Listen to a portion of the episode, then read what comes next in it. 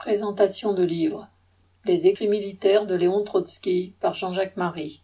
Les articles du New Delhi Tribune de Marx et Engels par Marion Leclerc et Alexia Blin. Lecture de textes de Rosa Luxembourg par Judith Magre. La réédition des livres de Maurice Ravjus, historien militant, par Marc Plocky. Les carnets de la Révolution russe de Nikolai Soukhanov. Seuls les fous n'ont pas peur de Georg Scheuer.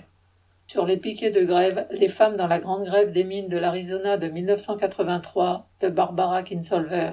Vendu contre des obus d'Alexei Koslov.